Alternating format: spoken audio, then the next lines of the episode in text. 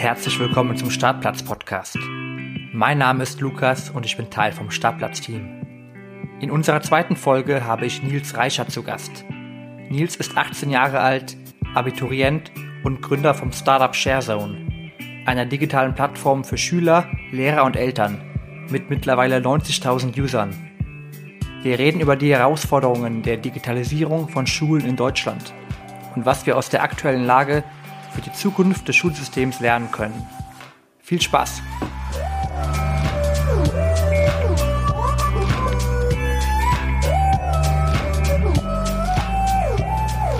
So, heute sind wir hier bei unserer nächsten Episode vom Startplatz Podcast.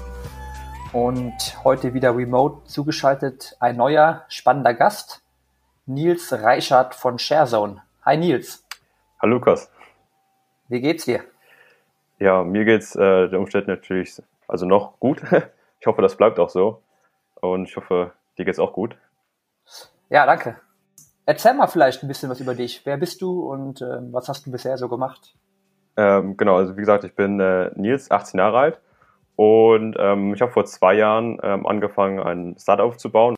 Und ähm, genau, das Startup heißt ShareZone und es geht einfach darum, dass sich Schüler, Lehrer und Eltern einfacher zusammen organisieren können in der Schule. Das heißt, du bist selber jetzt noch ähm, im Abiturprozess gerade? Äh, ja, genau. Ich bin jetzt halt im, im, letzten Schuljahr und werde voraussichtlich halt so in zwei, drei Wochen äh, meine Abiturprüfung dann schreiben. Also du bist quasi doppelt betroffen von der aktuellen Krise. Einmal als Entrepreneur und Gründer und dann als Schüler und ja, ja genau. Abiturient. Ja. Wie ist das denn bei euch abgelaufen mit der Krise in der Schule? Wie war da die Kommunikation? Äh, ja, also es kam natürlich alles erstmal sehr plötzlich. Man, das Thema war natürlich schon davor, ähm, hatte man schon das Thema so im Visier, dass in äh, China halt halt der mh, hm, die Corona-Krise halt sehr fortgeschritten war. Und da ging auf einmal halt alles sehr plötzlich. Äh, man hatte dann am letzten Schultag schon, gab schon die ersten Wetten, dass halt am nächste Woche die Schule geschlossen wird. Und dann kam auf einmal halt schon am Freitagnachmittag halt die Meldung, dass halt jetzt alle Schulen bis in ähm, Osterferien geschlossen werden.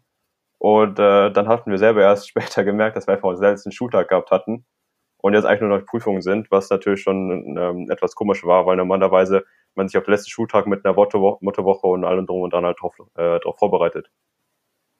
Ja, klar, verstehe ich. Und wie geht ihr jetzt damit um, du privat, aber auch mit deinen Mitschülern? Habt ihr, äh, redet ihr da viel drüber? Habt ihr da äh, viel Austausch? Ja, also das größte Thema ist jetzt gerade einfach halt aktuell so, wann wir halt das Abitur schreiben und wer sich jetzt wie darauf vorbereitet, ähm, weil das ist halt gerade noch ein bisschen ähm, hin und her und auch ein, äh, ein bisschen chaotisch, weil sich ständig halt immer die, die Termine wieder verschieben. Äh, die Schule gibt dann halt äh, Termine vor und dann kommen doch wieder halt äh, Meldungen von dem Ministerium, weil die dann das Abitur wieder nach hinten verschoben haben und dann ändern sich wieder die Termine. Und es ist halt sehr schwierig, halt so einen genauen Plan zu haben, okay, ich schreibe dann und dann halt ähm, das Abitur und muss mich jetzt so und so darauf vorbereiten. Und äh, so kann man sich halt schwierig jetzt irgendwie so einen genauen Plan dafür irgendwie aufstellen. Und ähm, so geht das halt allen meinen Mitschülern, deswegen ist man halt immer ständig im Austausch. Mhm. Habt ihr dann vernünftige Lernprogramme bekommen von den äh, Lehrern, besonders jetzt in den Abi-Fächern? Oder wie werdet ihr jetzt da quasi darauf vorbereitet? Mhm. Äh, ja, also wir hatten ja, also der Vorteil ist natürlich, wir hatten jetzt natürlich schon alle Themen ähm, äh, in, den, in den vorherigen ähm, Wochen, auch Monaten ja schon ähm, durchgenommen. Also jetzt war sowieso nur noch Wiederholung auf dem Plan und äh, das heißt, wir haben jetzt alle Lernmaterialien äh, und können uns so dann auch halt auf das Abitur eben vorbereiten. Das ist einfach nur ein bisschen schwieriger, wenn man nochmal die eine oder andere Rückfrage hat, äh, weil natürlich der Lehrer jetzt nicht mehr so gut erreichbar ist. Wie kommuniziert ihr aktuell mit dem Lehrer? Könnt ihr die anrufen? Habt ihr da eine WhatsApp-Gruppe? Äh, ja, also wir können mit den Lehrern äh, bisher einfach über E-Mail kommunizieren, wenn da halt einfach der Bedarf ist. Und so wie ich das jetzt gelesen habe, können auch noch halt nach den Osterferien ähm, die Abiturienten noch in die äh, Schule freiwillig kommen, um dann halt eben entsprechende Fragen von den Lehrern erklärt zu bekommen. Wie das jetzt genau wirklich dann nach, nach der Osterferien aussieht, das muss man mal schauen, aber so ist jetzt bisher die Planung. Und ähm, wie gehst du jetzt persönlich mit der aktuellen Situation um? Macht es Spaß? Äh, hast du jetzt Probleme, zu Hause zu lernen? Äh, ja, also, irgendwie frustriert? Also für mich ist das so alles äh, kein Problem, jetzt von zu Hause aus zu lernen oder auch von zu Hause aus zu, zu arbeiten. Einfach weil ich es halt schon oft gemacht habe und auch ähm, relativ gewöhnt bin. Versuche jetzt einfach so das Beste aus der Krise zu machen und ähm, dann einfach mal schauen, wie es weitergeht, weil es wird halt einfach auch noch ein Leben nach der Krise geben und äh, dann wird es auch halt dementsprechend noch einfach weitergehen. Jetzt bist du ja super jung, 18 Jahre und ist kein typisches Gründerprofil mit äh, Berufserfahrung oder zwei Jahre bei mhm. der Beratung, ähm, fünf Jahre studiert. Ähm, ja, das ist auch mal erfrischend, eine Person wie dich dann zu interviewen. Äh, mhm. erzähl mal ein bisschen, wie kam es dazu, zu ShareZone, zu der Idee und wie, wenn du sagst, du hast vor zwei Jahren damit angefangen, dann warst du 16. Ja, wie, wie, wie, wie hat das funktioniert? Ähm, also bei uns ist halt einfach alles daher gekommen, weil mich einfach halt ein Problem gestört hatte. Und das Problem war einfach die Organisation in der Schule. Das war bisher einfach immer über ähm, Papier abgelaufen. Man hat sich halt über den Schulplan organisiert, was nie wirklich gut geklappt hatte, weil ähm, einfach meistens Schüler faul sind. Und dann fragt man immer in den WhatsApp-Gruppen halt eben nach, was haben wir für Hausaufgaben auf, wann schreiben wir jetzt Klausur. Und auch Infozettel wurden halt bisher immer über halt einer der ineffizientesten Kommunikationswege ausgeteilt, halt über einen äh, Laufboten der Schüler in dem Sinne. Das heißt, Infozettel geht vom Lehrer zum Schüler, der Schüler vergisst es, zu Hause abzugeben und dann kommt er irgendwann über Umwege der Infozettel an die Eltern. Und das ist natürlich immer sehr nervig und umständlich. Und das, uns hat einfach, das hat uns einfach so sehr genervt, dass wir einfach überlegt haben, okay, wie kann man denn so ein einfaches Problem lösen? Und sind halt eben auf die Idee gekommen, wir bauen einfach halt eine App, ähm, eine Schul-App, wo einfach jeder miteinander verknüpft ist oder vernetzt ist sodass einer eine Ausgabe einträgt und äh, dann alle sich zusammen organisieren. Und so sind wir sozusagen ins Unternehmertum gestolpert, eigentlich weil wir einfach nur dieses Problem beheben wollten äh, und dann einfach an unserer eigenen App gebaut haben. Kannst du vielleicht noch ein paar Sätze dazu sagen, wie ihr euch in der Vergangenheit entwickelt habt, also wo ihr gewesen seid bis Anfang März und wo ihr seit Anfang März, äh, was seitdem passiert ist? Äh, jetzt in Bezug auf die Schulschließung, ne? Ja, genau. Also dann ja, also, der, der, mhm. Impact auf ShareZone. Äh, ja, also als dann halt eben die ähm, bekannt gegeben worden sind, dass die Schulen halt eben geschlossen worden sind, ähm, sind auf einmal halt, haben wir einen extremen Nutzereinstieg gehabt, Wir wussten jetzt auch gar nicht so, woher das genau kam, aber wir hatten jetzt auch gar nicht so viel Marketing gemacht. Und ähm, als wir dann halt diesen riesen Nutzereinstieg hatten, hatten wir dann auch halt im Play Store die 50.000 Downloads geknackt, äh, weswegen das dann halt im Play Store umgestellt wurde. Dann hatte ich da halt mal so ein Bild gepostet und dann ähm, hatten da auch halt ein paar ähm, Zeitungen, wie zum Beispiel auch Gründerszene, darauf, darauf reagiert und dann auch einen Artikel geschrieben und dann ist es halt immer weitergegangen. Äh, und dann hatten wir zum einen halt äh, viele Interviews und zum anderen halt auch einen riesen Nutzeranstieg gehabt, ähm, was dann natürlich sehr unerwartet war, äh, dass es dann halt so ein großer Nutzeranstieg war.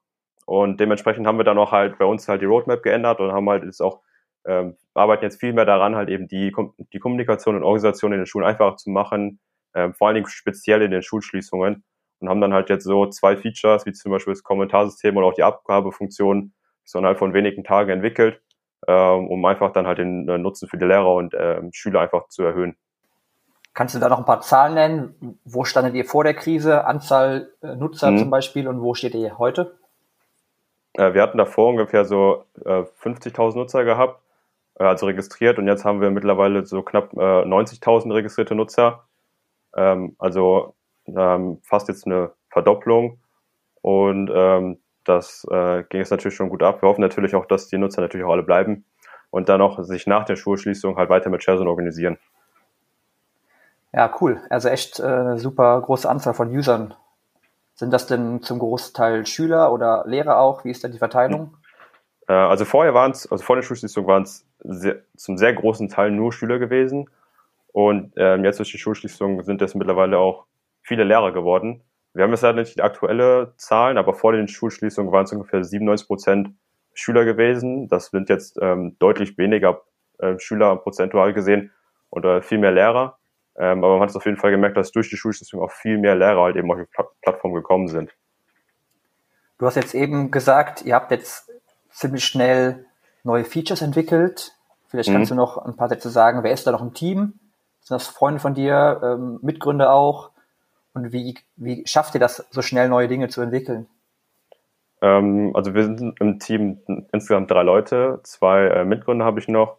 Einmal den Jonas und den Felix. Die ähm, wohnen aber beide nicht in Düsseldorf, sondern kommen aus, äh, einer, Jonas kommt aus Siegen und Felix kommt aus Aachen. Das heißt, wir arbeiten auch remote. Ähm, die hatte ich jetzt sagen über Umwege äh, kennengelernt. Also ich war mit denen jetzt auch nicht in der Schule gewesen oder so. Und mit denen arbeiten wir jetzt, mit den beiden arbeite ich jetzt zusammen an ShareZone. Und ähm, ich denke einfach, der Vorteil, dass wir jetzt so schnell halt eben die Features entwickeln konnten oder uns auch anpassen konnten, war halt einfach die Tatsache, dass wir halt sagen alle Entwickler im Team sind. Und äh, so konnten wir natürlich auch möglichst schnell mit äh, sehr wenig Kapital auch unsere App generell insgesamt entwickeln und äh, war natürlich halt äh, möglichst lean und auch agil unterwegs gewesen. Ah, cool, ja. Das ist ja schon mal ein Vorteil, wenn alle programmieren können im Team. Jetzt ist ja die Krise für euch positiv, in dem Sinne, dass ihr viel mehr Anfragen habt, viel mehr User. Mhm. Ähm, wie wollt ihr das jetzt nutzen, das Potenzial, und ja, wie soll es weitergehen? Ähm, genau, also wir versuchen jetzt halt eben das Beste noch halt aus der Krise zu machen. Das ist natürlich irgendwie ähm, schade, dass halt irgendwie eine Pandemie äh, dafür also kommen musste, um die Schulen erst zu digitalisieren. Das klingt eigentlich jetzt ziemlich hart, ist es auch eigentlich, ähm, aber versuchen jetzt einfach trotzdem das Beste daraus zu machen und ähm, dann auch versuchen halt mit den Schülern und Lehrern, die wir schon in der Plattform halt eben haben, zusammen halt weiter die ähm, Digitalisierung in den deutschen Schulen halt voranzutreiben und dann einfach jetzt mit den Nutzern, sagen wir nochmal viel mehr Nutzer auf der Plattform, wodurch wir auch viel bessere AB-Tests machen können äh, und so dann auch halt nochmal die Experience der Nutzer verbessern können und auch halt noch, noch weiter einfach den Nutzen erhöhen können. Ja, das macht Sinn. Wie habt ihr denn ähm, generell das Thema digitale Bildung und Tech in der Education-Branche aufgefasst? Und da vielleicht als Anfangsfrage, gibt es denn da oder gab es da keine anderen Lösungen, weshalb ihr eure Idee mhm. entwickelt habt? Wie sieht es der aktuelle Markt aus mit Wettbewerb? Ja. Ähm, also vor allem, als wir angefangen haben, gab es wirklich nur sehr wenige Lösungen, ähm, sowohl halt von der staatlichen Seite als auch von der privaten Seite. Ähm, vor allem von der staatlichen Seite waren viele lange geplant gewesen, ähm, aber dann hat es auch lange gebraucht, bis die irgendwie mal eingeführt worden sind. Diese, viele sind bis heute noch gar nicht komplett eingeführt. Und ähm, das Problem war auch einfach bei den existierenden Lösungen, dass halt viele das System nochmal komplett standardmäßig halt von oben nach unten gedacht haben. Das heißt, es war bei den Plattformen so, man musste die Plattform halt für die gesamte Schule halt registrieren äh, und nur immer die Lehrer konnten was eintragen. Und das hat natürlich auch gestört, weil wenn man natürlich irgendwie seine Schule direkt digitalisieren möchte, ist es natürlich sehr umständlich, wenn ich erst über den Klassenlehrer, dann über den über die Schulleitung gehen muss, was es wieder, was die Plattform dann erst wieder in verschiedenen Gremien irgendwie ähm, äh, akzeptieren lassen muss. Und wir haben das halt von unten nach oben gedacht. Das heißt, halt ein Schüler, der kann sich einfach die App runterladen, äh, sich zusammen mit seiner Klasse organisieren und so ähm, arbeitet sozusagen Share so von unten nach oben. Und ähm, ähnlich wie als Slack das gemacht hat. Also Slack ist ja auch nicht von Unternehmen zu Unternehmen gegangen, hat da angeklopft, ob die das mal nutzen können, sondern hat sich auch von unten nach oben über die Mitarbeiter halt eben sozusagen verteilt. Und das ist so der Ansatz, den wir halt eben gehen, der auch so bisher einzig mal äh, einzigartig ist. Ja, vielleicht kommen wir jetzt auch direkt zum Thema ja, digitale Bildung, vor allem in Deutschland, wo wir uns auch hier uns gut mhm. auskennen. Ähm, wie sieht es denn aktuell aus? Warum ist das überhaupt wichtig in der Bildung? Ähm, genau, also bisher in den Schulen sieht es noch ein bisschen mau aus. Also einfach aus dem Grunde, weil erstens halt wenig Equipment sagen vorhanden ist und zweitens auch halt wenig Know-how vorhanden ist. Man möchte jetzt zwar halt das Equipment jetzt verbessern, also um erstmal auf den Stand zu kommen, also es gibt vielleicht so ein paar Smartboards in den Schulen, ein paar Beamer, das war's, also noch viel auch mit OHP, das kennen vielleicht noch einige, ähm, um halt Folien immer an die, äh, an die, an die Wand zu schmeißen. Ähm, und jetzt gibt es mittlerweile einige, die halt schon die Tablets selber kaufen oder auch viele Lehrer, die jetzt mal selber digitalisieren möchten und eigenes Kapital in die Hand nehmen. Im Großen und Ganzen ist halt die Bildung noch nicht wirklich vorangeschnitten. Ähm, da fehlt halt, wie gesagt, an der Ausstattung und an dem Know-how. Und einfach aus dem Grunde, warum das halt wichtig ist, ist einfach um die Schüler, weil das, die Schüler sind jetzt sagen der, die, ähm, die Zukunft unserer Gesellschaft und ähm, da ist einfach wichtig, dass sie halt möglichst früh an die digitalen Medien halt gebunden werden, weil die Digitalisierung, die schreitet halt immer weiter voran. Die wird es nicht in den nächsten Jahren irgendwie abnehmen. Das wird halt immer weitergehen. Und ähm, es ist natürlich wichtig, dass halt eben wir als Gesellschaft da möglichst weit voran, äh, voranschreiten, um halt eben auch die nächsten ähm, Tech-Unternehmen halt aufzubauen. Das heißt, wenn halt eben einfach niemand wirklich drin ist in der digitalen Bildung oder der, mit digitalen Medien umgehen kann, dann ist natürlich klar, dass wir halt nicht das nächste Amazon oder das nächste Facebook aufbauen, wenn einfach halt keiner ähm, wirklich da äh, digital affin ist. Was gibt's denn aktuell für Probleme in Deutschland? Woran hapert es noch bei der Digitalisierung?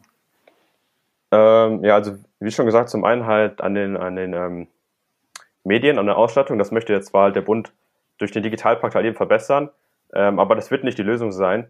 Denn das Problem ist einfach, der Digitalpakt ist halt eben nur für äh, Geräte bestimmt. Das heißt, die Schule kann sich zwei Geräte anschaffen, aber keiner kann die jetzt warten. Wenn man die warten möchte, muss es halt ein interner Lehrer machen, weil man darf mit dem äh, mit dem Geld darf man halt keine ähm, IT-Administratoren einstellen oder auch halt einfach keine Weiterbildung für die Lehrer bezahlen. Das heißt halt eben Lehrer, die halt noch nie mit den ähm, Tablets oder auch ähm, mit, mit Notebooks so gearbeitet haben oder noch nicht so viel gearbeitet haben, wovon es halt auch einige gibt, die können sich halt dann nicht dementsprechend weiterbilden. Und dann ist natürlich offensichtlich, dass halt einfach, äh, selbst wenn da Tablets zur Verfügung stehen, die nicht genutzt werden. Und ähm, das heißt halt eben, dass Know-how fehlt ähm, und halt eben auch so ein bisschen auch die Wartung. Und das ist auch der Grund, warum halt erstmal in der Digitalisierung jetzt in den nächsten Jahren nicht ganz so viel passieren wird. Ja, es sind ja einerseits die Probleme mit dem, äh, mit der Infrastruktur, mit der Technik, mit der Ausstattung. Genau. Was du gerade angesprochen hast. Ähm, vielleicht können wir da kurz einhaken. Was wäre denn da eine Lösung für? Wie könnte man das Problem beseitigen? Ähm, also zum einen halt eben die Ausstattung, da müsste natürlich halt eben, äh, müssten die Geräte halt am Ende halt gestellt werden, um zum einen halt irgendwie eine einheitliche ähm, die Gerätzahl zu haben, dass nicht jeder halt mit einem anderen Gerät rumläuft, weil das das Ganze halt auch mit der, mit der Administrativierung halt, also mit der Administration einfacher macht. Äh, und zum anderen, also erstmal da ist das Problem schon in der Ausstattung. Denn die Stadt oder die Kommunen sind immer zuständig für die Schüler, für die Ausstattung und für die Lehrer sind nicht mehr, ist nicht mehr die Stadt zuständig, sondern, sondern das Land. Das heißt, selbst wenn eine Stadt wie, wie Düsseldorf oder Köln sagen möchte, wir digitalisieren jetzt, darf die halt offiziell nicht die Tablets an die Lehrer rausgeben, weil die sind ja über das Land angestellt. Und das macht das Ganze halt schon wieder komplizierter. Und das Land sagt wieder, ähm, dass sie nicht dafür zuständig sind oder halt ähm, dann halt sprechen sie nicht so viel ab mit den Kommunen. Und so ist es halt wieder schwieriger, erstmal auch die Lehrer und die Schüler halt auszustatten mit den digitalen Geräten. Und ähm, zum anderen äh, müssen dann halt einfach die Möglichkeiten geschaffen werden, dass sich halt eben der Lehrer und auch also Schüler jetzt nicht unbedingt, aber auch vor allem die Lehrer halt irgendwie weiterbilden können. Und dass dann halt nicht immer so oft eine Situation im Unterricht entsteht, dass halt, sobald der Lehrer irgendwie einen Film mal machen möchte, dann äh, nicht mehr weiß, wie man jetzt genau den Ton einstellt und dann irgendwie die Schüler irgendwie, äh, mithelfen müssen, um das ganze Problem zu beheben, was halt bisher immer sehr oft in den Schulen eben vorkommt. Hast du da Ideen, wie man das lösen kann, dieses komplexe Konstrukt? Äh, ja, also zum einen fehlt, glaube ich, auch so ein bisschen halt die, die Begeisterung. Also man kann jetzt schwierig halt eben sagen, so alle Lehrer und Schüler lernen jetzt mal, wie digitale Medien funktionieren. Das wird nicht klappen, ähm, sondern wie ich halt, oder wie, wie ich so beobachtet habe, wie man sehr schnell viele Leute begeistern kann für so digitale Bildung oder generell Themen ist, wenn das einer schon vorlebt. Ähm, was meine ich damit? Ähm, bei uns hat zum Beispiel in der Klasse erst einer ein Tablet sich selber mit dem privaten Geld halt geholt. Und jeder aus der Klasse konnte halt sehen, wie er damit arbeitet. Jeder konnte sehen, was für Vorteile das hat und ähm, wie das einfach die Organisation vereinfacht, weil alles viel strukturierter ist. Und weil jeder das direkt gesehen hat, hat jeder direkt die Vorteile ähm, direkt, direkt gesehen und gemerkt, okay, wie cool das denn eigentlich ist, sich halt digital zu organisieren. Und da hat jeder aus seiner eigenen Motivation, also intrinsische Motivation gesagt, okay, ich hole mir jetzt selber ein äh, Tablet, um mich halt auch selber ähm, besser zu organisieren. Und somit war jeder intrinsisch motiviert und es gab nicht von oben eine Anweisung, äh, ihr lernt jetzt mal alle mit den Tablets und keiner weiß warum oder, oder wofür. Ähm, und so muss man halt mit versuchen, halt die Leute intrinsisch zu motivieren, ähm, sich einfach halt weiter fortzubilden und auch mit äh, digitalen Arbeitsgeräten zu, zu arbeiten. Ja, das funktioniert bestimmt auf jeden Fall auf der Schülerseite, aber vielleicht hm. weniger auf der Lehrerseite. Da ist, glaube ich, wichtiger, dass man bestimmte Vorgaben hat vom, vom Land, die dann umgesetzt werden müssen. Äh, ja, zum einen, zum einen das. Also es ist natürlich jetzt, es ist halt natürlich klar, dass halt jemand, zum Beispiel jetzt ein Lehrer, der jetzt schon irgendwie 40 Jahre oder so im Beruf ist und noch nicht so oft mit digitalen Medien gearbeitet hat, äh, jetzt auf einmal dann von heute auf morgen mit digitalen Medien arbeiten muss, jetzt direkt der Profi ist. Ähm, was da einfach unser, unser, unser Vorschlag immer ist, einfach die Schüler dieser Lehrkraft einfach ein bisschen an, an die Hand nehmen können. Ähm, zum Beispiel bei uns in Scherson ist es halt eben so, dass nicht immer der Lehrer das eintragen muss, die Hausaufgaben, Termine und alles, also die ganze Verwaltung muss nicht der Lehrer machen, sondern das können auch die Schüler machen. Das heißt, die können das auch übernehmen und den Lehrer direkt unterstützen.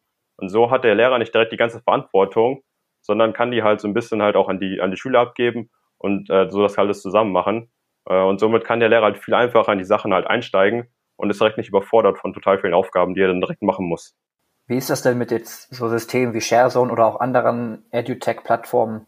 Müssen die von top-down gepusht werden, vom Land etc.? Oder meinst du, bei denen kann das auch so ein Bottom-up-Approach geben? Äh, ich denke auf jeden Fall, dass es bei denen so ein äh, Bottom-up-Approach geben kann. Und das sehen wir auch bei uns, ähm, dass wir auch halt recht gut wachsen und auch viele, wenn halt Leute motiviert sind, ähm, das, das System zu nutzen, dann noch die anderen motivieren und sich das immer so weiter herumspricht.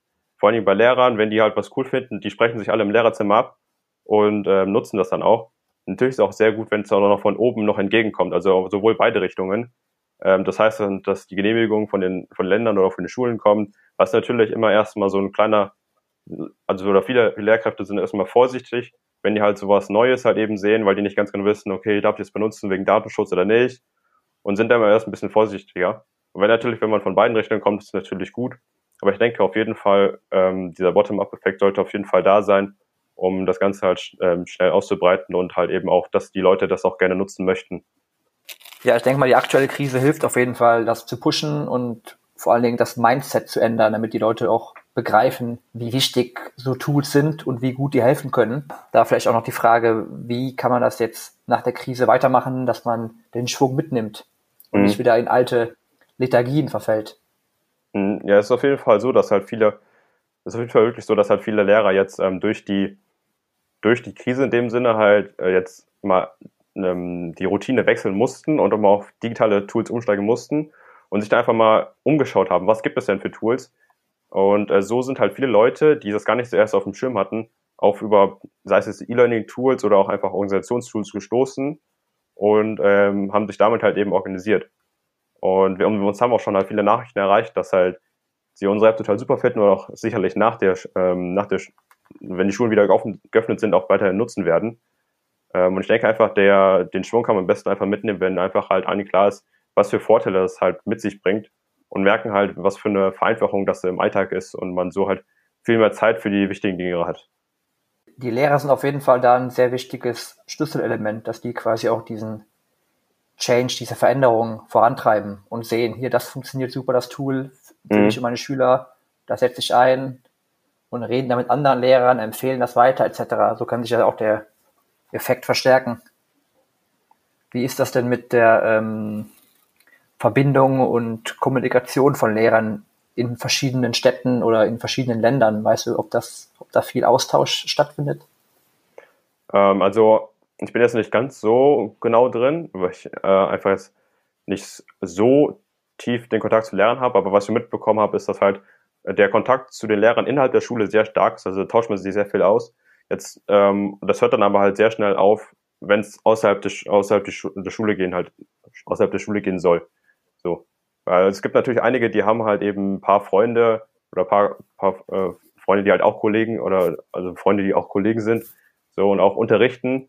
Ähm, die kann man natürlich außerhalb der Schule noch erreichen, aber ansonsten ist es meistens so, dass viele Lehrer einfach nur innerhalb der in der Schule mit anderen Kollegen vernetzt sind.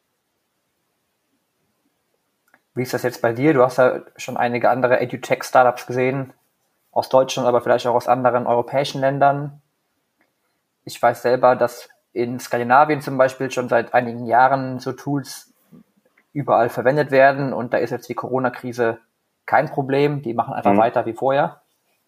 Hast du da vielleicht noch andere Beispiele, wo es in anderen Ländern Dinge gibt, die wir hier in Deutschland implementieren sollten? Ähm, ja, also vor allen Dingen halt, ich glaube, die einfach die, dass man viel offener halt für, für neue Dinge halt eben ist.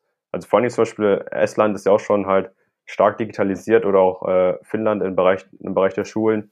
Und äh, wenn, wenn man da einfach halt besser darauf vorbereitet wäre, also man hätte einfach nur halt mal digitalisieren müssen, dann wäre das alles kein Problem gewesen.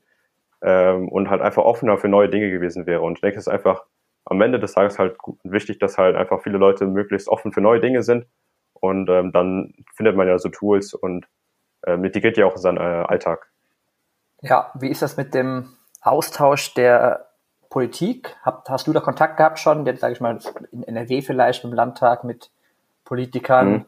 weil das ja auch vielleicht eine sehr interessante Perspektive für die ist, mal von dir zu hören, von einem Schüler, von einem Gründer und so Dinge mit aufzunehmen, ihre äh, Entscheidungen. Mhm. Also wir hatten äh, natürlich schon mal so ein paar, paar Mal Kontakt gehabt zu, zu, ähm, zu, Polit äh, zur Politik, also sowohl auf Stadtebene als auch auf Landesebene. Das Problem ist halt eben nur vor allem auf Landesebene, dass man sich da halt oft immer auf die eigene Lösung bezieht, die jetzt aber halt noch nicht, noch nicht sehr erfolgreich sind. Ähm, aber vor Dingen auch so, was Sachen im Bereich Bildung angeht, da werden vor Dingen jetzt Schüler eher weniger einbezogen. Da würde ich mir auf jeden Fall schon wünschen, dass halt generell was, wenn es auch mal so Bildung geht oder digitale Bildung, einfach mal ein paar mehr Schüler mit einbezogen werden, um halt eben einfach mal ein paar Ratschläge zu geben, äh, wie das Ganze vielleicht auch aus Schülersicht ein bisschen besser laufen könnte. Auf jeden Fall, ja. Das ist ja wie in keiner anderen Branche wichtig, dass man quasi die, die Nutzer mit einbezieht. Genau, das versuchen wir auch halt viel zu machen. Ja. Vielleicht können wir noch zum Ende aufs Thema kommen. Gründung, vor allen Dingen jetzt mit deinem Beispiel aus der Schule heraus. Mhm. Vielleicht kannst du ganz kurz noch sagen, willst du nach dem Abi Vollzeit Sharezone machen? Was ist da dein Plan? Ähm, also wenn es jetzt einfach weiter, weiter gut läuft und ähm, wir vielleicht auch halt in der nächsten Zeit ähm, passendes, passende Business Angel finden, um dann das Ganze noch weiter zu skalieren. Muss man eben schauen, wie es jetzt gerade in Lage passt. Aber äh, wenn jetzt alles weiterhin gut verläuft, da möchte ich natürlich einfach weiter an unserem Startup einfach weiter dran bauen. Einfach aus dem Grunde, weil man hat ja einfach nichts zu verlieren. Also Worst Case höre ich dann halt ein Jahr oder zwei Jahren auf und habe halt mega viel mitgenommen äh, an Skills und Erfahrung. Und der Best Case hat, Best Case hat es halt eben geklappt. Und ähm, das sage ich auch noch mal wieder anderen, dass eigentlich der beste Zeitpunkt ist, so neben der Schule oder einfach neben dem Studium zu gründen. Einfach, weil man kann nichts in dem Sinne richtig verlieren. Also man kann vielleicht so ein bisschen Zeit verlieren, aber das ist auch schon wieder eigentlich falsch, weil man hat ja während der Zeit mega viel dazugelernt, so Netzwerk erweitert und einfach mega viel für sich selber gelernt. Und äh, deswegen ist es auch aus meiner Sicht halt extrem wichtig, generell projektorientiertes Lernen weiter in den Schulen auch mit reinzubringen, weil das war ja in dem Sinne nichts anderes gewesen. Wir hatten ja ein Projekt, wir hatten unsere, unsere App, wo wir dran gearbeitet haben und ganz verschiedene Skills aus ganz verschiedenen Bereichen halt eben gelernt haben, die wir vorher eben nicht so hatten und auch Sachen gelernt haben, die man so auch nicht in der Schule halt eben lernt. Also ist die äh, Idee aus einem Projekt in der Klasse, in einem Kurs entstanden?